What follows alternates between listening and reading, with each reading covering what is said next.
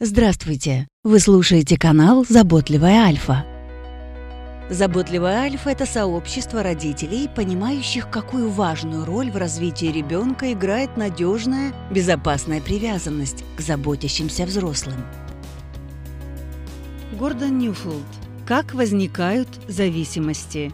Материал подготовлен на основе интервью Гордона Ньюфилда «Зависимости и дети». Вопрос. Что вы подразумеваете под зависимостью? Какие особенности поведения можно наблюдать в людях с зависимостью? Гордон Ньюфилд.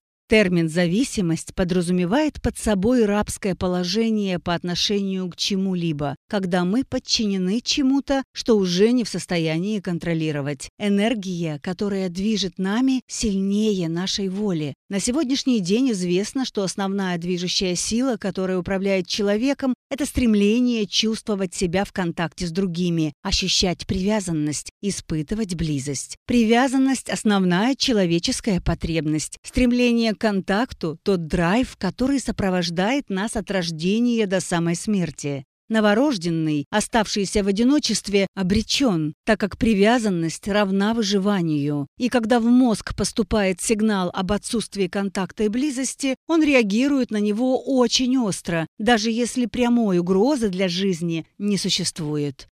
Стремление к близости и голод по привязанности являются основным источником энергии для зависимости. Одна из самых удачных метафор для зависимости – это пустышка, которая успокаивает на время, но не напитывает, а это и есть главное свойство зависимости. Младенец сосет пустышку и успокаивается. При сосании образуется слюна, активизируется парасимпатическая нервная система и снижается чувство тревоги. Сосание – это рефлекс, необходимый новорожденному для выживания. И он непосредственно связан с привязанностью, с ощущением контакта и близости. Его задача – наполнить желудок молоком, напитаться, но в случае с пустышкой напитывания не происходит. Получается, что благодаря соске наступает успокоение, но это происходит в результате сосания, а не как следствие наполненного желудка и близости с заботящимся взрослым.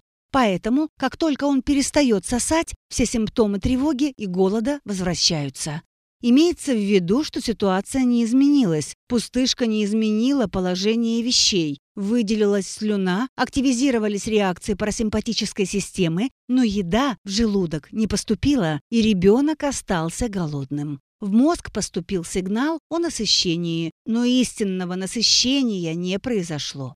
Механизм зависимости таков. Мы делаем что-то, что отправляет в мозг сигнал о насыщении, удовлетворении, ощущении себя в контакте и близости, но на самом деле насыщения и близости не происходит. Любую зависимость можно рассматривать с этой точки зрения. Она подает мозгу сигнал или вызывает чувство, что все в порядке, но при этом ситуация не меняется, обстоятельства не меняются.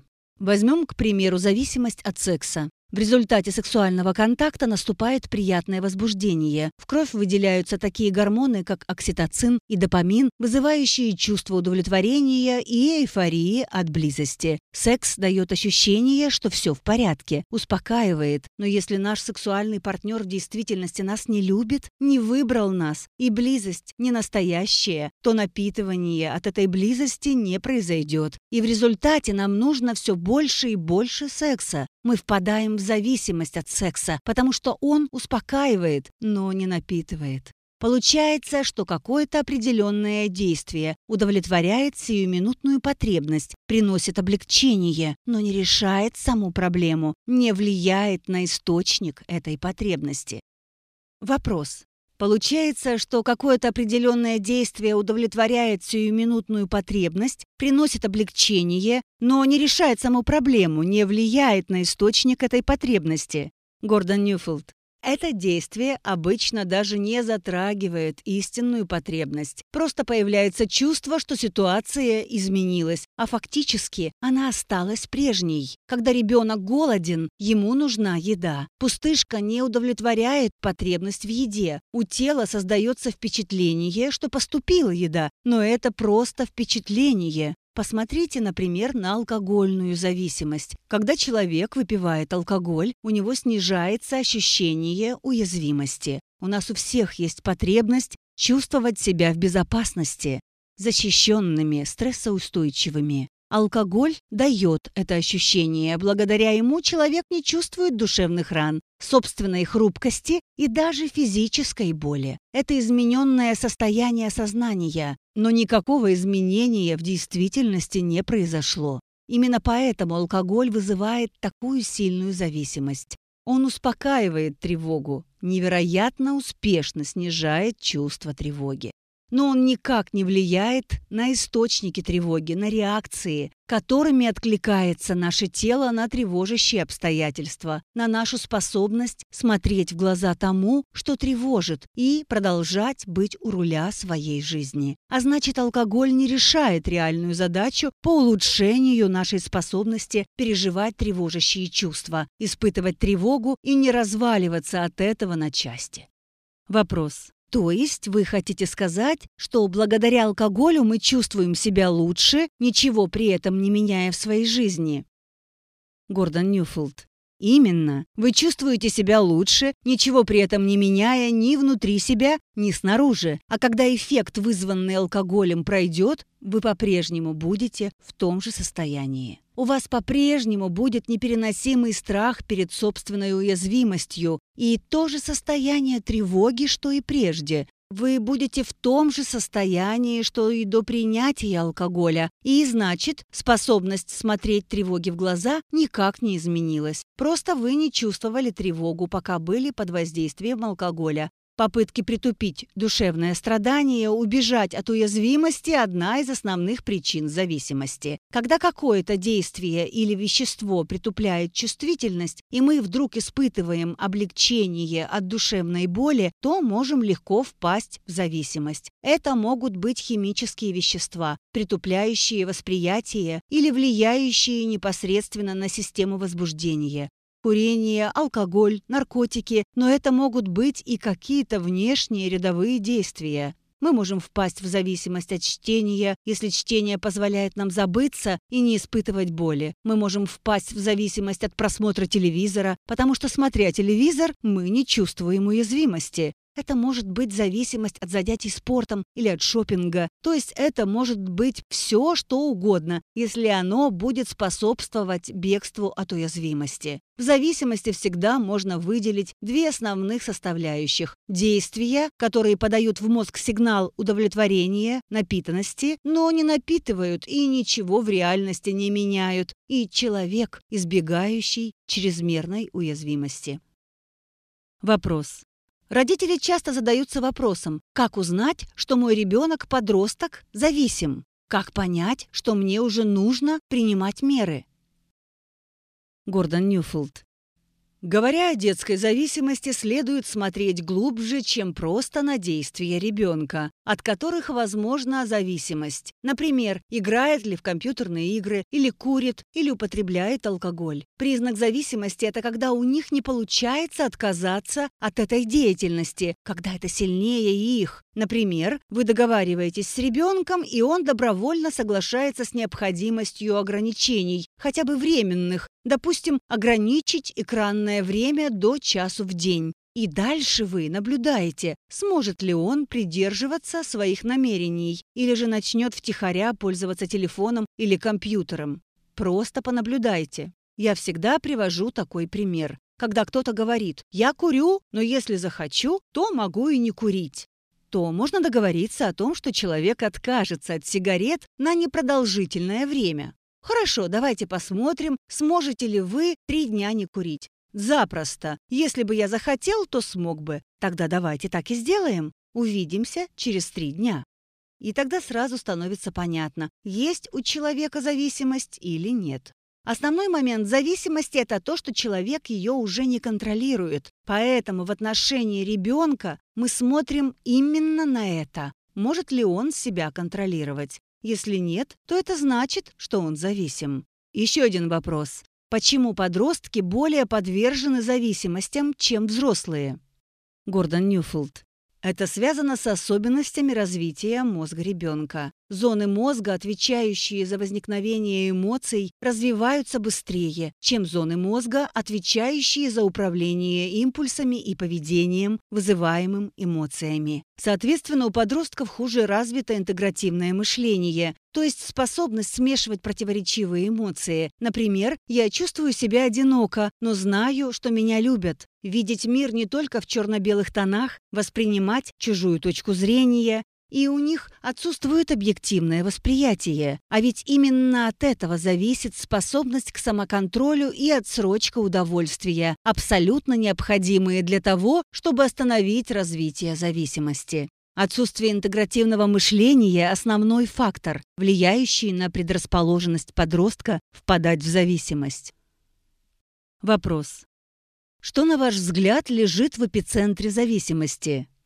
Гордон Ньюфилд. Зависимость всегда развивается там, где есть рана от привязанности. Когда человек начинает бороться с зависимостью, одни и те же вопросы выходят на поверхность и повторяются снова и снова. И все крутится вокруг двух больших тем. Первая тема – это раны привязанности, голод по привязанности, психологическая незрелость, когда человек очень сильно нуждается в привязанности. Вторая тема – это бегство от уязвимости этих ран. Практически везде, где есть зависимость, присутствуют эти две темы. Но с одной оговоркой. Существуют некоторые химические вещества, например, кокаин, экстази, которые, попав в организм, предположим, их подсыпали в напиток или подросток их выпил под давлением друзей, которые вызывают сильнейшее физиологическое привыкание. Они начинают как бы жить собственной жизнью, и такая зависимость может произойти даже с самым здоровым и уравновешенным человеком. В этом случае с большей вероятностью удастся победить зависимость тому, у кого развито интегративное мышление, у кого есть поддерживающая привязанность, больше энергии становления. Потому что на самом деле зависимость произошла на уровне физиологии из-за сильных свойств данных химических веществ, а не из-за невыносимой душевной боли и попыток убежать от этой боли. Когда присутствует зависимость, всегда можно найти источник в прошлой боли от разделения, побеги от этой боли, и зависимость дает физиологическое ощущение близости в отсутствие настоящей питающей близости. Зависимость дает вам ощущение напитывающей близости, но оно ложное. Оно находится на уровне физиологии, но на самом деле это не реальность, и напитывание не происходит. Вопрос. Получается, что зависимость – это более глобальное понятие, гораздо более широкое, чем просто вопрос привыкания к разным веществам. Зависимость – это реальность, касающаяся каждого из нас. В какой-то степени у нас у всех есть зависимое поведение, которое нам сложно контролировать. Например, зависимость от чтения, от работы, от завоевывания любви и признание того, что это существует в нашей жизни, очень важно, чтобы побороть зависимость. Гордон Ньюфилд. Да, именно так. Конечно, существует много нюансов, но в своей основе зависимость является чем-то, что успокаивает, но не напитывает. Приглашаем вас на курс «Понимание подросткового возраста», который начинается уже в феврале. Детали регистрация по адресу стади собака newfoldinstitute.ru Подкасты «Заботливая Альфа» созданы совместно с Институтом Ньюфилда, на базе которого регулярно проходят онлайн-курсы для родителей и специалистов.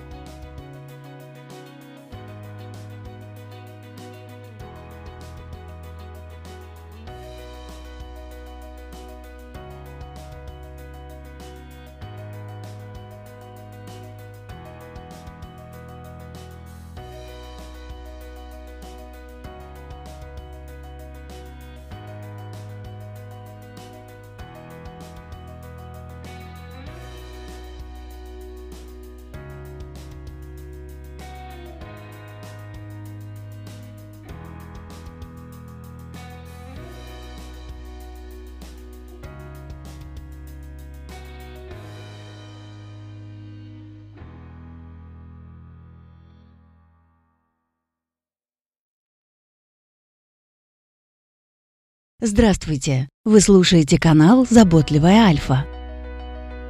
Заботливая Альфа – это сообщество родителей, понимающих, какую важную роль в развитии ребенка играет надежная, безопасная привязанность к заботящимся взрослым.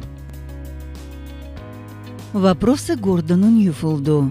Как сохранить эмоциональную связь с детьми в подростковом возрасте – мне кажется, мы слишком переоцениваем подростковый бунт и подростковый возраст, считая, что это и есть время, когда дети формируются как самостоятельные личности. Действительно, если процесс развития идет должным образом, то в этот период должны происходить определенные изменения, и это совершенно нормально. Подростки хотят твердо знать, чего хотят, составить обо всем свое собственное мнение, обрести собственные ценности, найти собственные способы решения проблем. Но мы немного немного путаем это с тем, что я называю ориентацией на сверстников, когда ребенок начинает вращаться вокруг своих сверстников, когда друзья становятся важнее взрослых. Это в целом происходит сейчас в нашем обществе, а в подростковом возрасте выражено особенно ярко. Но такого никогда не было вплоть до Второй мировой войны. Это новая тенденция. А мы по ошибке принимаем это за норму. Но это совершенно ненормально. Это типично. Но типично совсем не означает естественное нормально. Поэтому, когда дети перепоручают заботу о себе своим сверстникам, начинают опираться на сверстников, берут пример со сверстников, в вопросах, что хорошо, что плохо, мы думаем, что таким образом они практикуются в обретении независимости, и именно таким образом отделяются от нас. Но это не так. Они просто переключились на других, на сверстников.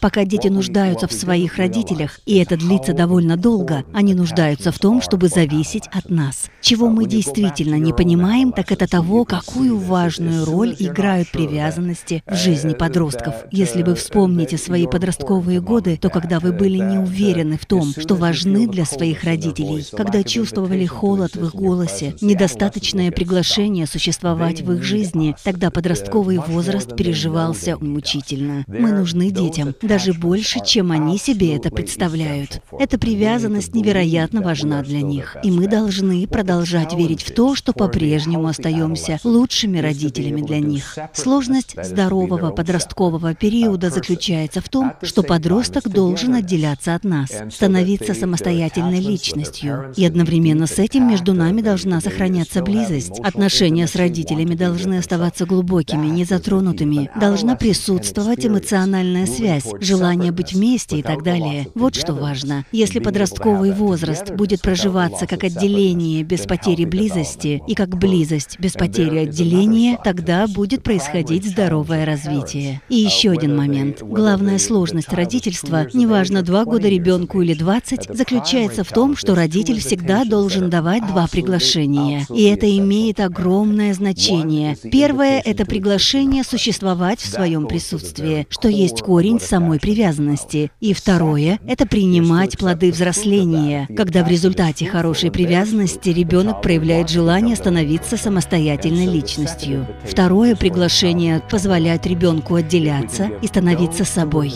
Если мы сможем дать детям одновременно два этих приглашения, мы обеспечим те базовые условия, которые необходимы для их взросления и становления теми, кем им надлежит стать. Если вам хочется больше узнать о подростках и как взаимодействовать с ними, приглашаем вас на курс понимания подросткового возраста, который начинается в феврале. Детали и регистрация по адресу стади собака newfoldinstitute.ru Подкасты «Заботливая Альфа» созданы совместно с Институтом Ньюфилда, на базе которого регулярно проходят онлайн-курсы для родителей и специалистов.